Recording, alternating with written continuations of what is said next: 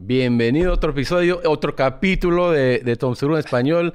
Hoy, por fin, tenemos un argentino aquí, Facundo Herrera, que vive en Australia, que no tenía idea. Buenos días. Gracias. Buen día. Gracias por venir en mi, en mi podcast.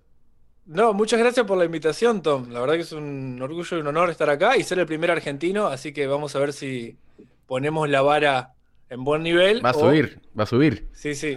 Eh, perdona eh, que yo no tenía idea que vives en Australia.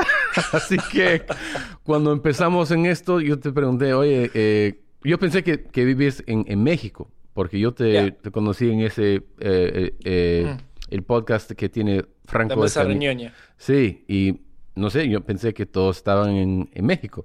Así que cuando yo te, dijo, yo te dije que lo vamos a hacer en- en- a las 12 de la tarde, pensé que era 11 o una de la tarde sí. En, en México y tú me estás diciendo que es las 5 de la mañana en Australia. Así que Son perdona. las 5, sí. Eh, ¿En qué ciudad vives en Australia? En Sydney. Sydney. Sydney. ¿Estuviste, no? Sí, tres veces. Tres veces. Me encanta, Eh, me, encanta esa ciudad. ciudad. Lindo, in- increíble. En todo el igual- país me encanta. Igual no le erraste por mucho porque yo vivo entre México y Australia, así que me pude... me- Si, si el mundo no estuviera en un apocalipsis en este momento, me hubieses encontrado a lo mejor En México. en, en México, claro. Así como lo haces. Ca- Cada, o sea, normalmente cuando no hay este cuarentena, ¿vas a México cada tres meses, algo así? ¿O cómo, cómo lo haces? Y más o menos sí, voy tres, cuatro meses, a veces eh, me voy para Argentina un, un mes, un par de semanas, y me voy como turnando de... Depende de dónde esté, digamos, el trabajo en ese momento. La gira. más... La gira, claro. Así que eso es, pero también con la gira vas a visitar a su familia, ¿no? En, en- Claro, sí. sí, sí, sí.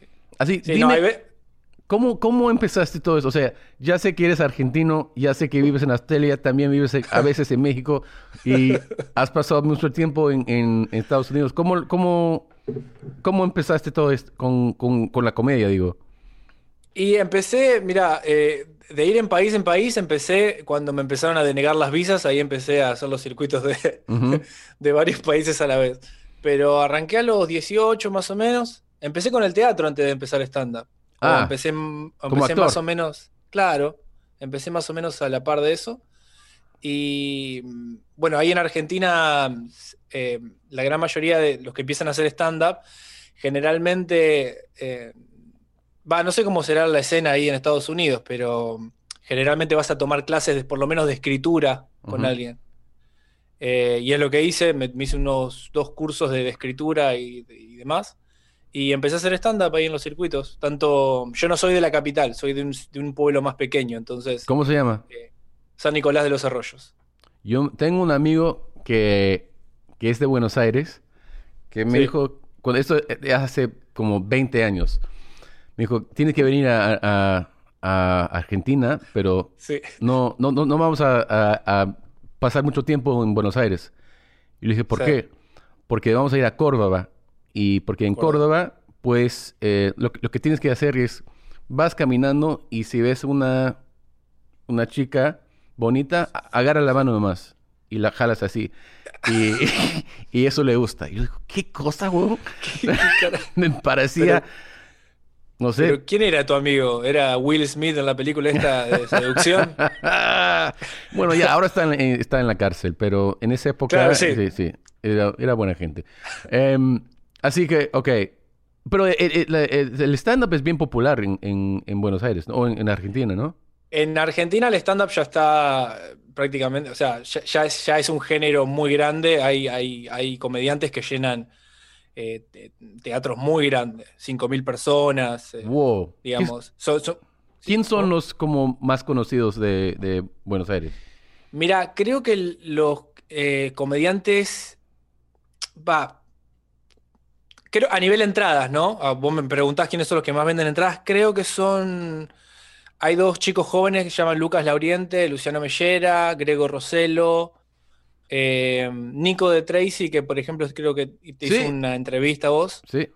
Son chicos muy jóvenes que, que le va muy bien allá. Y después tenés comediantes por ahí de una generación anterior, si se quiere, que a lo mejor no son tan convocantes a la hora de, de- llenar tickets, pero que son grandes comediantes. Martín Pugliese, Federico Simonetti, te podría nombrar muchísimos. Ok. Así que tú empezaste en- haciendo como, como actor en el teatro y cómo, Claro. cómo empezaste a, a hacer el, el cambio a- a stand-up. Porque cuando empecé a hacer teatro, me, me encontré por, por YouTube, me encontré un comediante español que se llama Ángel Martín, no sé si lo conoces. No lo conozco.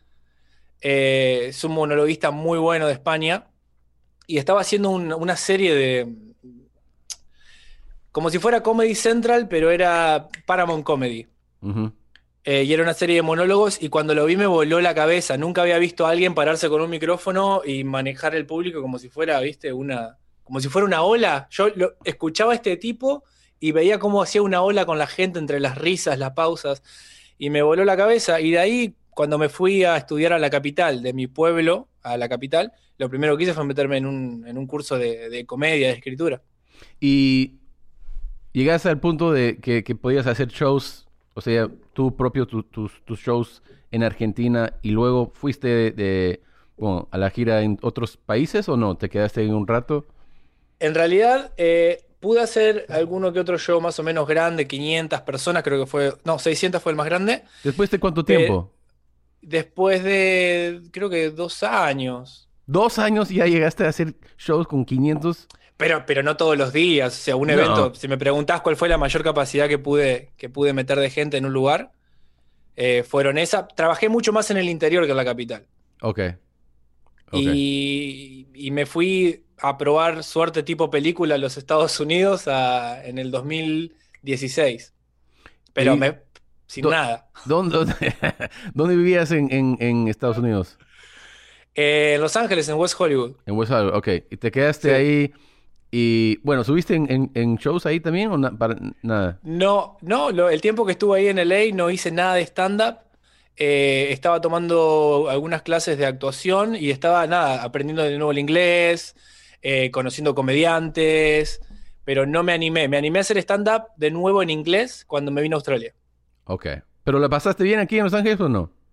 Sí, no, ¿Sí? divino. Ya, Y, pero ok. calcul- pero ponete en mi lugar, 24 años, te vas de tu país por primera vez, Ya. vas a parar a un hostel, gente de todos lados. eh, es, es- es- Sí. es lindo. Es lindo, sí, sí. Me pones cara seria, es lindo. No, es lindo, sí. Yo, me fui a hacer lo mismo, no, no por tan esa cantidad de, de- de tiempo, pero eh, cuando me, fui a estudiar en, en- en Madrid en 2000 y me quedé ahí seis meses, pero me fui de viaje en, eh, eh, quedar en, en los hostels en, en Roma, en París y todo eso es, bueno, de muy joven, ¿no? Era, lo pasé muy bien. Eh, Y- no. Y ahí, ahí, ahí tu, ahí tu español, eh, digamos, lo trataste de reforzar, ya venías más de antes. ¿Cómo, cómo estaba tu español en ese momento? No, en, en esa época era lo mejor. Porque antes de, de Madrid era una cosa que, bueno, yo hablaba a veces con familia y yo me fui de- Mm. en mis veranos a- al Perú para quedarme con familia. Y, y en esa época, viviendo con, con mis primos en, bueno, en un país donde hablan español, Claro. se mejoró un montón, pero en Madrid era no solo vivir con una señora que no, no hablaba inglés y en un país donde hablan español, pero también ir a, a- a los, los clases de, de- de- de todo en la Universidad de, de Madrid. Sí. Así que todos los días, todo, apuntando todo en español. No, no eran clases de para americanos en español, sino las clases que toman los españoles. Así que se mejoraba Claro. un montón. Sí, seis meses Mucho ahí. mejor. Mucho No, mejor, claro. sí. No, yo, yo, yo regresé de, de Madrid y cuando mi mamá me hablaba en español, yo, yo le dije que te equivocaste. Eso no se dice. Pero ya, eso ya lo perdí un montón. Vo- Vos sabés que, que llego con mucha presión a este podcast porque escuché el podcast de mm, Fabricio Copano Sí. Y cuando estaban hablando de los argentinos, él dijo que todo el mundo odiaba a los argentinos y yo estaba por decir no, que era al revés en Sudamérica. Al revés. Y claro, eh, yo creo que, con, lo- con lo que, lo que más se pelea la gente es con los argentinos y con los chilenos para mí. Sí. Bueno, yo no conozco tan, eh, o sea, tantos eh, eh, chilenos. Conozco más argentinos. No, no, no aquí en, en Los Ángeles tantos, pero en, o sea, en mi vida he conocido más argentinos. Así que no, no sé mucho de, de los chilenos. Eh, y mira, nosotros, nosotros en Argentina no nos llega, nos, nos llegan a veces los, eh, los actores o, los actri- o las actrices de ellos. A veces vienen a trabajar a, De Chile. a Argentina, claro. Sí, hemos tenido varios. Pero después, yo amigos chilenos, por ejemplo, tengo uno y lo conocí acá en Australia. Ah, dime, ¿cómo son los chilenos? Eh, mira, si tengo que basar en mi único amigo, le, le- le pongo mucha presión, te diría son unos idiotas, pero no son idiotas. Son muy, buen- son muy buena gente, son muy buena gente. Cuando yo me Hay fui, y muy gracioso también. me fui a, a- a Buenos Aires, eh, que hace 20 años, eh, un, no sé, un tipo me, me preguntó de dónde, de dónde eres, en Estados Unidos, pero aquí visitando con mi mamá, eh, que es peruana. Ah, son peruanos. Bueno, yo soy mitad peruano, pero soy americano. Ah, lo que pasa es que normalmente eh, los peruanos son ladrones, así que qué gusto de tenerte aquí. y me dijo, y me dijo, ¿A dónde vino? eh, me dijo, y por eso tienen la, ma- la mala fama, me dice. Y yo, ok, qué, qué bien estar aquí contigo. Pero, pero, pero la mala fama te, te recorre por todos los países, ¿eh? Sí, No importa de claro. dónde seas. Siempre De hay todo. alguien que fue antes que vos y se mandó las mil cagadas y viene uno atrás con una sonrisa y te, y te tiran el palo. Pero en México, por ejemplo, yo que estoy en México, el argentino está muy mal visto. ¿Sí? Y sí, ¿Pero por qué? o sea, y porque, mira, tengo entendido de que, como le dicen ellos, el argentino es como muy mamador, muy arrogante, eh, Pero muy eso, eso, no, eso no es algo que piensan los mexicanos, sino eso es lo que piensan todos los latinos. todos los latinos dicen... Tú sabes que, que a mí siempre me dicen, si hablo algo de español con, bueno, en cualquier parte de. Estados Unidos, no importa si es con un americano o con cualquier, un latino, siempre cuando me miren me dicen, eres argentino, ¿no? Y porque Sí. mi piel, sí. ojos azules, todo eso. Y yo digo, no, ah, es que tienes pinta de arg- argentino. Bueno, eso Sí. es normal pensar eso, pero de ahí, sí, si digo cualquier cosa, a veces dicen, lo que pasa es que tienes el acento argentino. Eso me, eso me, me, me molesta porque eso es, es, para mí es obvio que no tiene, tengo ese, ese acento. Y Sí. cuando es alguien que habla español como su primer idioma, Sí. deben notar el acento, pero la, la verdad es que muchos no, no notan cómo No, es el acento. Yo, yo puedo notar que vos, que, que español no es tu primer idioma, Claro. porque tenés un acento escondido atrás, pero no hay manera de que yo te averigüe de dónde es tu acento, porque no tenés acento americano, pero Mm. ni en pedo, ¿eh? Mm, El acento americano suena más como, eh, eh, más estereotipo de, "Ah, ¿cómo estás? Eh, ¿Todo Claro. bien?". Sí. Eh, y, y no lo tenés, o sea, no- no- cuando te veo no me doy cuenta. Y aparte que parecés que sos o de Argentina, o de Rusia, o, o de Australia, o... sí, sí. No, no, no tenés, Donde hay mucha gente chance. blanca, sí, sí. No, sí, sí. Blanco seguro, pero de dónde son ni puta idea. Ni, ni idea. No. Bueno, yo tampoco. Si no, no te conozco, no sé de dónde eres. Puede ser Sí. también de Australia, de donde vives. Sí, Eh, puede ser también. ¿Y cómo lo estás pasando en, en Australia? Australia, bien, a mí me encanta. A mí Es un país que me gusta muchísimo. ¿Has visitado todo el país? No recorrí todo el país, eh, me he quedado en las zonas principales, en Melbourne, en Sydney, oh, y ahí por ahí he agarrado el auto y me he ido siete horas para adentro y Es increíble el, el- el Ver, es tamaño de ese país. es hermoso. Y en el medio no hay nada, es como que Nada. Nada, Cuando yo, nada de nada. yo me fui recientemente a Australia en febrero, no, en, en enero. Sí, Y, y habían los, eh, los incendios, ¿no? Eh, sí, estuvo, el- sí, sí. Y yo llegué en Melbourne. No pasa nada, te dicen. No pasa nada, weón. No, no te preocupes por esto. ¿Cómo que no? Todas las noticias dicen que está Sí, no, no fue terrible. aca- aca- acabado tu país. No, para nada. O sea, no, ni- ni- no les importaba nada. Me dicen, ah, esos pue- los incendios están en otras partes, no, no están en las, los- las ciudades, así que no te preocupes por nada, weón. No, Sí, no va sí. a pasar nada. Sí, hay, hay un, hay un tipo de australiano que es así, que, le- que le, que- que le vale madre la vida entera y nada, camina en flip-flops y shorts y a la playa y, se terminó. ¿Cómo, cómo se llama eh, eh, esa ciudad al oeste del país? Em, me fui a hacer sh- shows en como cuatro ciudades, creo. Eh, Adelaide, no Adelaide, Perth. um, Perth. Perth, Perth. Perth, todos me decían, ¿por qué vas a Perth? No vale nada. No, no hace falta visitar a Perth. Y era, puta, lindo y los shows increíbles. Lo pasé muy bien. Muy bien. Sí, sí, no, Perth es una de las plazas aparte que más vende ticket. Acá en Australia el circuito de comedia es muy particular. Ujú. Eh, los comediantes eh, vi- viven de hacer todo el tour de los festivales. Tenés el eh, Sydney Fringe, Sydney Comedy Festival, Perth Fringe, Adelaide Fringe y después...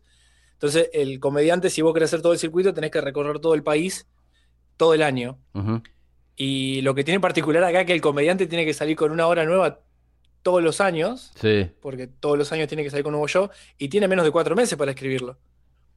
Entonces, acá te pueden gustar o no los comediantes, pero que saben un montón de escribir. Eso, sí, eso es un Es montón. tremendo. Eso, ah, ya sabes que aquí en Estados Unidos no se hace así. Es, No. no. no es normal hacer eso. Aquí No, lo- no. Es que lo ideal suena, no sé, hacer un show dos años, Dos años, sí. eh, grabarlo, tape, y después empezar el pr- proceso de nuevo. Eso es el, el, el normal, lo normal de hacer stand-up en, digo que en Estados Unidos. Es hacer tu tour, todos lados, dos años, grabar y ya tienes dos años más. Sí, sí es- esa pre- Sí, sí, te escucho. No, no, tú- so- so- solo si estás haciendo stand-up siempre. O sea, si eres Claro. actor y tienes que hacer películas o televisión, es otra cosa. Pero si estás trabajando como stand-up, eso es aceptado como lo normal. Lo normal, para todos los niveles, digo, porque una cosa es alguien que eh, es comediante, hace tour y graba para Netflix, y otro es el comediante que hace bar, bar y The Road. Sí, no, eso, eso es diferente. En, en ese nivel te dan, como- te dicen, bueno, hasta que tienes tu especial o vas a grabar algo, que Mm. puedes seguir haciendo tus, tus chistes de, de esa hora. Y, Sí. y sí, pero cuando ya lo grabas y estás ha- haciendo ya tus tours normal, debes hacerlo cada dos años, quizás, y cada, decimos, 30 meses, algo así, pero Mm. no más que eso, no, no cuatro o cinco años con tu hora, ¿no? Y vos te pones, te pones límite para, digo, te- sos de ponerte fecha a decir, bueno, para junio yo tengo que tener esto terminado para poder hacer esto, o sos un poco más liberal. Más, más liberal. Yo, yo lo hago como si, si empiezo el- un tour, digamos que, bueno, no, no con este puta cuarentena, pero normalmente si empiezo el tour en enero que viene, Sí, eh, de- después de como nueve meses, yo siento que, que está cambiando, está mejorando esa hora. como, como un bebé. Sí, sí, como un bebé. Un bebé. Y después de año y pico, digo, llamo y digo, mira, en seis meses ya voy a estar completamente aburrido de esta hora, así que quiero grabarlo Sí. en como, bueno, de 18 meses después que empecé Sí. este, este tour, algo así. Ya. Está bien. Te quedás el bebé por seis meses y después lo tirás. Lo tiro en el río. No, Sí. está bueno, es una, es una buena dinámica de trabajo. Y- perdón, te- No, no. me ibas a decir algo. No, Pero yo hablo mucho, soy de hablar mucho. yo, Puta, perdón. habla como, como quiere. Habla, habla, habla nomás. Te iba a decir, ¿cómo te encontrás en, en español? Porque en, eh, cuando haces stand-up en otro idioma es, es todo un mundo nuevo, que, que es lo, que lo que hablamos en el ratito que hablamos en la mesa, Sí. eh, era de eso. Puta, es bien- Como, es más difícil que, que, que yo pensé. Y eh, bueno, pero también me encanta, me encanta como un, eh, ¿cómo se dice? Como un challenge, ¿no? sí, Em, porque en, en inglés, siempre estás tratando de hacer mejor tus Sí, obvio. chistes, y sí, no, es obvio, Claro. ¿no? Pero decir que, bueno, captas algo de esto, te- otro idioma y puedes tratar de hacer lo que haces en tu primer idioma en otro idioma, no sé, es, es algo que, que me, me pongo nervioso, que, pero nervioso en, en un buen sentido, no, no, no nervioso en que no quiero hacerlo, en- sino que quiero mejorar. Es como empezar a jugar cualquier eh, deporte, pero claro. uno que, que quieres, quieres mejorar en este, no, no es algo que, puta, no es para mí, sino que quiero Sí. mejorar porque me gusta cómo, cómo se juega este, este, este deporte, ¿no? Algo así. Yo, yo lo comparo con ir al gimnasio, es como ir al gimnasio por años y, pero nunca haber hecho piernas. Y de golpe sí. lo que necesitas es hacer piernas y es como, no tengo nada, acá no hay nada. Fucking squats, man. Sí. sí, sí, sí. Sí, no, es- es- es- estamos haciendo, ca- o sea, no, parecido cosas porque español obviamente es tu primer idioma, estás viviendo en Australia y haciendo shows. ¿Y cómo te ha ido, o sea, haciendo stand-up en inglés? Sí, mira, la primera vez eh, tuve suerte porque la primera vez tuve una buena experiencia en un room que suele ser horrible, que lo descubrí después que suele ser horrible. Eh, y de ahí no paré. Creo que habré bombeado los primeros dos meses. Fácil, fácil. Eh, y al tercer mes ya agarré un poco más de ritmo y ya al cuarto ya me encontré. Y Cuando te encon- No, ah, vos me vas a entender porque esto te tiene que haber pasado. Es como salir, primero, es como pedir permiso para actuar. Te sentís como que estás pidiendo permiso para decir lo que vas a decir o estás como muy preocupado. Y después te sentí como atado, como que construiste en tu idioma un montón de, de, de herramientas y de músculos para usar en ese momento que, que- que están ahí y no, no te dejan moverte. Y tarda, y, y eso es, tarda un poco en, en aflojarse. Eh, eso sí me pasó, eso es como... Pero ahora te sientes cómodo. Sí, no, no, de hecho estuve haciendo festivales acá, terminé el año presentando eh, un show en el festival acá de Sydney. Yo también, eh, ¿hiciste el, el- el festival de Melbourne? Melbourne International Comedy Festival. No, no alcancé, porque cuando hice el Fringe, iba, iba a ser todo el tour del año. Fringe iba a ser mi primer eh, festival y después iba a ser Perth y después iba a dar toda la vuelta hasta Melbourne. Y si me animaba, tenía ganas de hacer eh, eh, Edinburgh. Yeah, Edinburgh. pe- Pero, Edinburgh, sí, sí, tengo un problema con esa pronunciación siempre. Sí, yo también. Eh, todos tienen, solamente Sí. los escoceses lo hacen bien. Sí. Eh, pero, y no, me encontré con Franco Escamilla en el medio después del primer festival, porque él vino a hacer un Hispanic Comedy Festival acá y a mí me llamaron para hacer el MC del, del festival. Y bueno, y me encontré con él y él me llevó de gira para México. Muy buena gente, Franco. Lo máximo. Increíble. Sí, increíble. Franco, no tengo palabras para decir lo, gran persona que es Franco. Ya, igual, muy buena gente, increíble. Em, una cosa que me, acuerdo que pasó cuando estuve en, en- en tu país, en Argentina, me- que me ¿Qué fui, país? ¿Qué país, boludo? ¿Qué país? eh, me fui de caminar nomás en cualquier día pasando y dice un tipo afuera de, un- de un restaurante, ¿quieren comer? Sí. Bueno, nos sentimos primero para tomar un trago, ¿no? Y luego me dicen, ¿tienen hambre? Sí. ¿Y qué te gusta? ¿Te gustan, te gusta el carne? Sí. Eh, ok. Eh, ¿qué- ¿Quieres eh, un steak? Muy bien. Este bon me trae un, eh, un grill encima de la mesa y pone, puta, tres pedazos enormes de Sí. carne, de steak. Y le dije, oye, weón, solo soy yo este que estoy comiendo. Y, y me Claro. dije, esto es, es- es- es normal para comer eh, carne aquí. Sí, tres sí. pedazos, así. Era lo, lo- nunca he comido un steak para una persona que son tres steaks, weón. Era la Mira, primera hay- vez. Ahí pasaron dos cosas. Una, que vos no le dijiste, mirá, flaco, yo no soy un jabalí, soy una persona, tráeme algo acorde. Sí. Y la segunda es que a lo mejor él no vendió nada en todo el día y llegaste vos con un acento de afuera y dijo, me, me salvo toda la semana. Te tiró Pero era, era excelente. Increíble. Sí, la, la carne argentina es lo mejor. Sí. ¿Comiste milanesas? Sí, claro. Qué rico. Qué rico, sí. Extraño mucho la comida de, de Sudamérica. Ayer, Sí, ayer es- compramos aquí eh, lomo saltado, que es, bueno, peruano, pero eh, extraño mucho es- esa comida.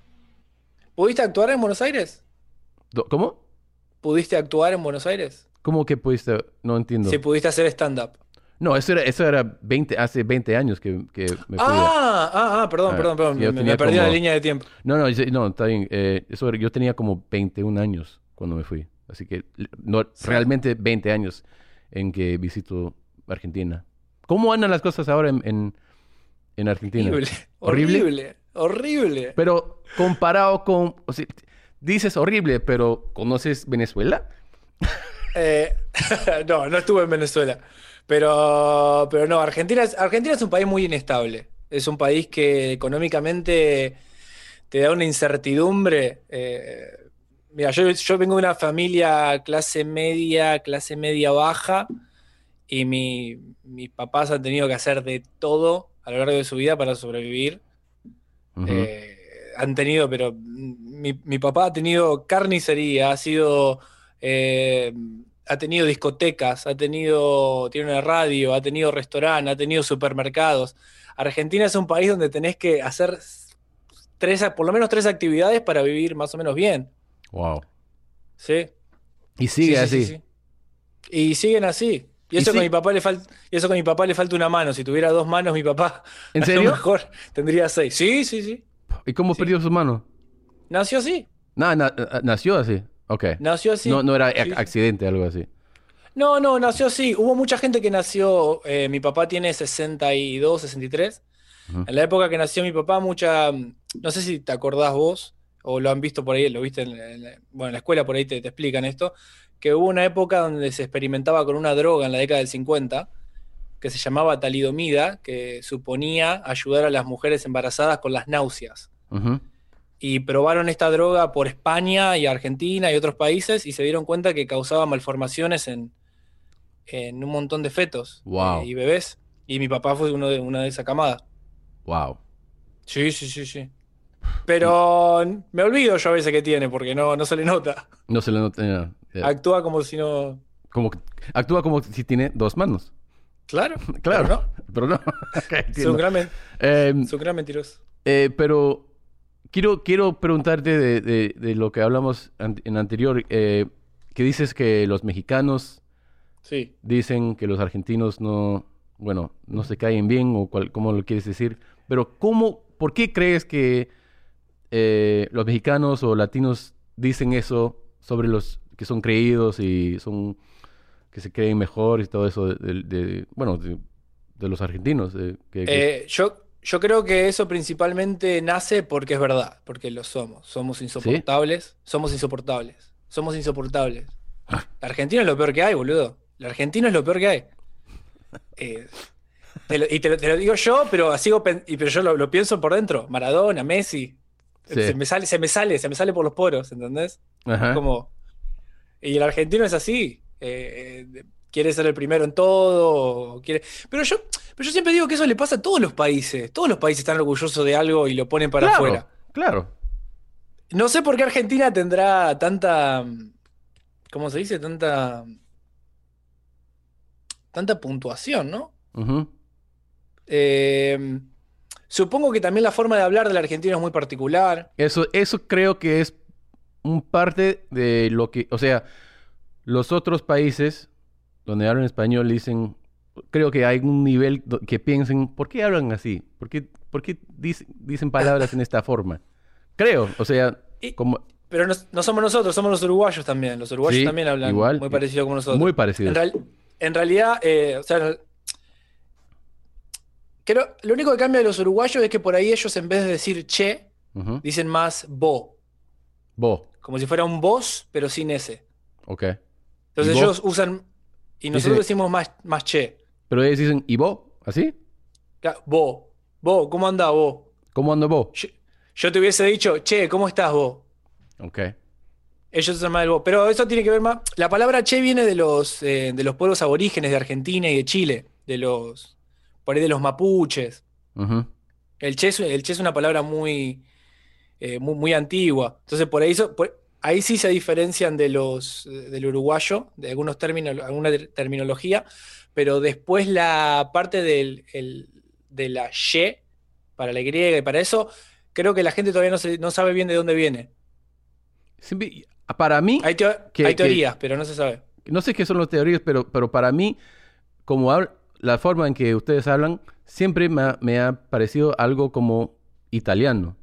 Y ya sé que hay muchos italianos que viven, que, y que venían tan, un, un culo de Sí. italianos fueron para Argentina, pero es cuando escuchas a alguien que habla italiano, es como cantan, como hablan, ¿no? Es una Claro. forma- Y para mí, a mí se me suena parecido que cuando ustedes hablan español, especialmente si hablan rápido, que se suena muy parecido al italiano. ¿Sabés qué? Que hay algo re loco que me pasó a mí desde la primera vez cuando salgo de Argentina, la primera vez que salgo, me empecé a dar cuenta, como Argentina es un país tan mixto, o sea, eh, de golpe tus amigos te das cuenta que tienen descendencia alemana, descendencia de esto, pero bueno, le prestás atención. Pero cuando salís del país y de golpe te encontrás con un italiano, yo me acuerdo de haber visto un italiano una vuelta, estaba, los miraba de lejos que estaban discutiendo, charlando, no sé de qué. Y yo dije, pero nosotros hablamos como ellos. Así, y después, y después un alemán y decía, pero este es igual a Guillermo, mi amigo. Es igual. Igual. Guillermo es alemán, decía yo. Es alemán, yo no sabía. Ajá. Te, te vas como descubriendo, digamos, los rasgos afuera. Sí. Pero sí hay, un montón de italianos ahí, ¿no? En, Argentina. Uf, eh, italiano, español, alemán, polaco, eh, francés no conocí tanto, pero, pero italiano sí. Nazis, hay de todo. Sí, no, no, no, no. es una, cosa divina. Argentina ha hecho cosas, ha hecho cosas extraordinarias. Una pregunta sobre Messi. La mayoría del mundo solo sabe Messi como, obviamente, este futbolista increíble. Y vemos los highlights en ESPN y fotos, ¿no? Eh, y sus promociones y todo eso. Pero como un argentino lo conoces más, o sea, lo has visto en entrevistas. No, yo no sé nada que como es como su personalidad. Sí. ¿Hay algo que, que conoces o sabes de, Messi porque eres argentino o, y, lo has eh, visto más que la mayoría o no? Messi, Messi es primero que es un extraterrestre, así que como es un extraterrestre puede hacer lo que quiera y decir lo que quiera y no debería ser juzgado por ello. Pero es un pibe muy, muy sencillo. De hecho, él es de Rosario, proveniente de Rosario, que es la ciudad que está eh, junto a mi pueblo, la 30, 30 kilómetros más o menos.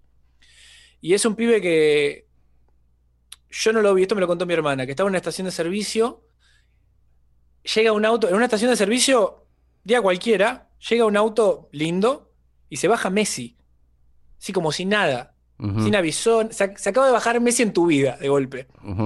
Y el tipo se quedó en la estación de servicio 45 minutos, más o menos, tomándose fotos con todos. Sin seguridad. Es Messi, o sea, sin bodyguards, sin nada. Así, muy simpático. Viste, de lejos parece un tipo muy sencillo. ¿Cómo será eh, el interior? Argentina le va a reclamar toda la vida. Claro. Eh, ¿Por qué no ganó un mundial? ¿Por qué no? ¿Por qué acá no? ¿Por qué acá no? ¿Viste? Pero. ¿Y viste, viste el video, el, creo que la semana pasada, de Maradona bailando, bajando sus pantalones, todo eso. Y cómo, qué es eh, eh, la opinión, o sea, obviamente también futbolista increíble y todo eso, pero todo, el argentino ahora dice qué de Maradona. Mirá, eh, Maradona es un, es un espécimen muy raro. La gran mayoría tiene una, y sobre todo yo tengo una opinión muy particular, porque a mí, yo tengo una historia con Maradona. Sí. Que sí, yo hice, un yo hice un cortometraje allá por el 2000, 2014, ah, creo. 2015. Un cortometraje que, con un poema que hablaba de la mano, del gol que le hace con la mano a los ingleses y lo relaciona con la, con la guerra de Malvinas.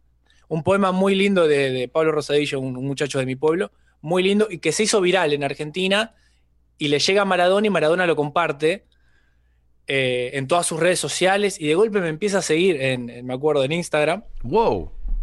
Claro, fue como un boom, ¿entendés? Sí. Y, me acuerdo que de golpe, el ponele, a la semana me deja de seguir en Instagram. ¿Te deja de seguir? me deja de seguir en Instagram. Al año siguiente, eh, vuelvo a poner, vuelve a postear los videos, me vuelve a seguir en Instagram a los dos meses me vuelve a dejar de seguir.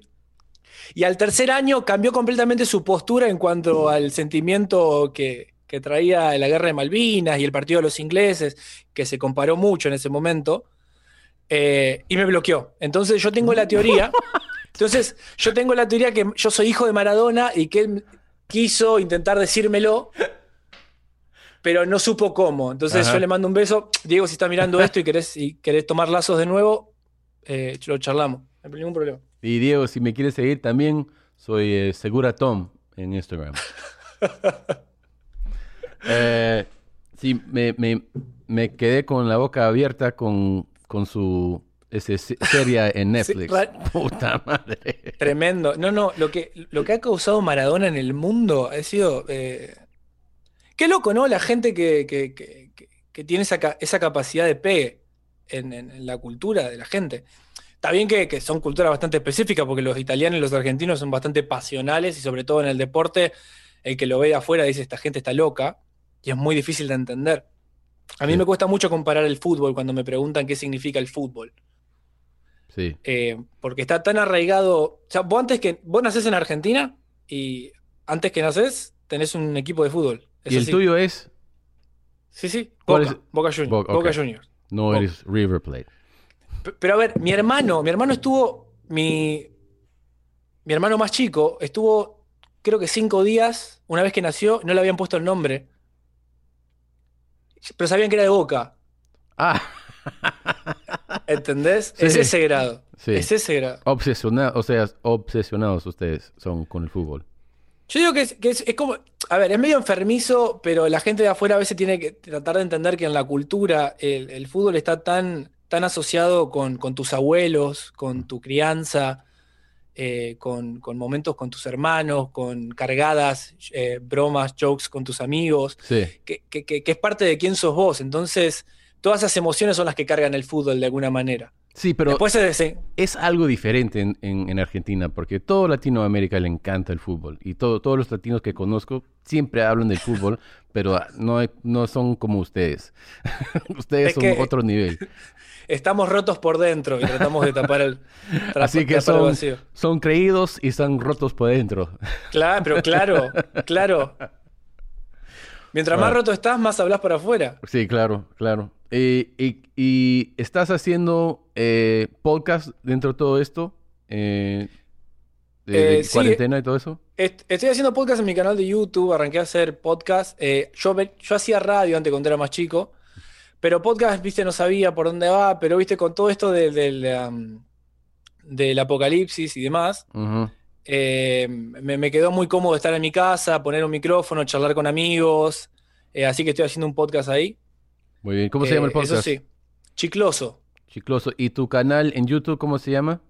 Facundo Herrera. Ok, para los que están mirando o escuchando esto, para que siguen. Em, y sus planes para cuando, si no acaba el mundo, ¿vas a ir de gira otra vez en el año que viene? O Y- si quieres, si, si vas a empezar, ¿vas a empezar a hacer shows en, en Australia o primero te vas de viaje y, y empiezas en México o en Sudamérica? Y mira, estoy haciendo shows acá, pero en, en los pocos clubes, bares, pubs que, que, que abren. Y no sabemos muy bien cuánto va a durar esta ola de que estén abiertos los pubs, porque por ejemplo ahora en Victoria, se, en Melbourne está, han cerrado fronteras y demás. Sí, todo está De hecho- jodido aquí. Todo está jodido Hay- aquí. Hay un meme muy lindo que está dando vueltas, porque dice que eh, Victoria, eh, me- Victoria es como, no, Australia es como las Spice Girls. Australia. Sí, eh, Victoria se lo está arruinando a todos. Ok, ok. Muy O sea, bien. Está, está bastante, bastante culera la, la cosa. Pero mientras, mientras, digamos, mientras se pueda ir a un bar a hacer comedia, estaremos ahí. Los festivales, está- lamentablemente, está todo cancelado. Eh, no sé cómo, qué planeas vos hacer. Bueno, ¿Cómo, yo, cómo viene tu. yo, yo, bueno, cada, cada mes me llama mi... ¿Se dice agente para ellos? Agente, también? Sí, agente, representante. sí, me llama mi, mi representante me dice, ok, tú tenías estos shows en agosto, ahora están, vamos a septiembre.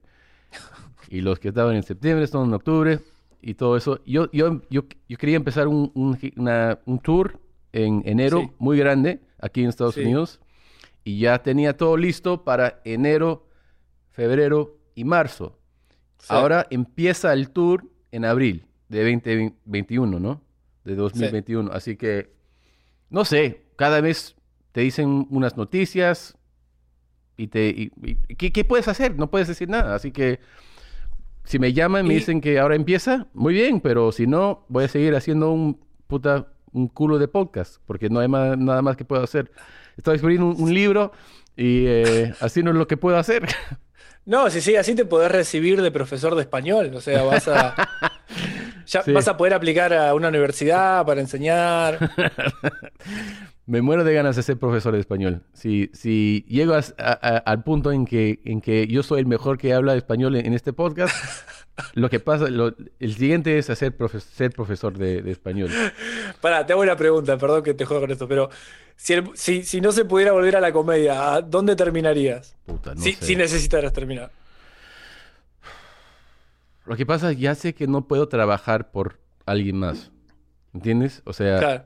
Tengo, eh, eh, tenías que, ten- soy como tu papá. A- a- a- abro un carnicería, un discoteca, un supermercado. No puedo, no puedo trabajar por alguien en su, ne- en su negocio.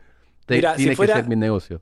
Si fuera director de casting y estuviera haciendo una película sobre un carnicero tano italiano que se mudó a Argentina en la década del 40 y se abrió la carnicería, me, me da justo. Yo te cito, te pongo un delantal blanco. Me- y si me, me man- me mandas eh, tú hablando con, con tu acento y lo escucho todas las noches para que... ¡Que se va! O sea, eh, eh, empiezo con, con el acento argentino para mejorar, ¿no? Para, para el- la película. Puede ser. Para las Pues- puteadas, sobre todo, que son la- bastante. Las puteadas que son mis favoritos. Usted, otra cosa en que ustedes son los mejores del mundo, las puteadas. Muchas gracias, muchas gracias. No, no se puede comparar con los otros países. ¿No? No. ¿Cuál es? Te- tenés- ¿escuchaste alguna argentina que se te haya quedado en la cabeza? Sí, bueno, ya sabes que soy obsesionado con el Tano Passman, Sí, pero, sí, sí, sí. pero cada vez que, que hablo, tengo un, un amigo argentino, Edgardo, es siempre... Lo, lo que pasa es que tienen un- un- una puteada que es... Que es que, que lo dicen en, en, eh, en el Perú, que conozco más que nada, y también en Sí. Chile, que es concha tu madre, pero ellos no dicen concha, sí, no lo dicen en, en otros países. O sea, si, si dices concha tu madre en, eh, en, eh, en México, te dicen, ¿qué es, ¿qué es eso? O te dicen, debes decirlo así, pero en, en el Perú dicen concha tu madre. Y también que algo es como la concha de tu madre. Y Sí. eso, no sé, siempre me, me, me, me, me ha caído bien escuchar. Mira, a mí, cuando me preguntan cuál es mi favorita, yo siempre digo que es eh, la recalcada concha de tu hermana. Wow. La recalcada concha de tu hermana. No es muy gran, no es muy larga la puteada, no es muy larga, pero la recalcada concha, la recalcada, ¿viste, con- ¿viste el papel de calcar? No. El papel que vos pones sobre un dibujo y vos sobre eso vas Ah, dibujando sí. el dibujo que está debajo. Ya, ok. Entonces, la idea de poner un pa- la recalcada concha de tu hermana, agarrar la concha de tu hermana Y poner... y calcarla, me parece, me parece mm, Sí. hermoso. Sí, muy, muy, muy buena. Ahí te, la, te dejo la regalo para que, Gracias. para que te lo uses. Sí, sí, no. Perfecto. Son las cosas que valen. Mil, mil perdonas, no sé cómo decir. A, mil- a thousand times I'm sorry ah, por no saber. Mil disculpas. Mil disculpas por llamarte a las 5 de la mañana en Australia. Yo no tenía idea. Y No, eh, no perdona, pasa nada. No Eh, pasa nada. pero mil gracias por hacer esto, Facundo. Muchas gracias. No, no, muchísimas gracias a vos por la, por la invitación, Tom. Eh, yo soy fan y, y estar charlando acá con vos un ratito se siente muy lindo. Entonces, Muy la verdad, muchas gracias. Muchas gracias em, a la recalcada concha de tu hermana, que lo pasa muy bien. Y nos vemos pronto. Chao y gracias. Salud.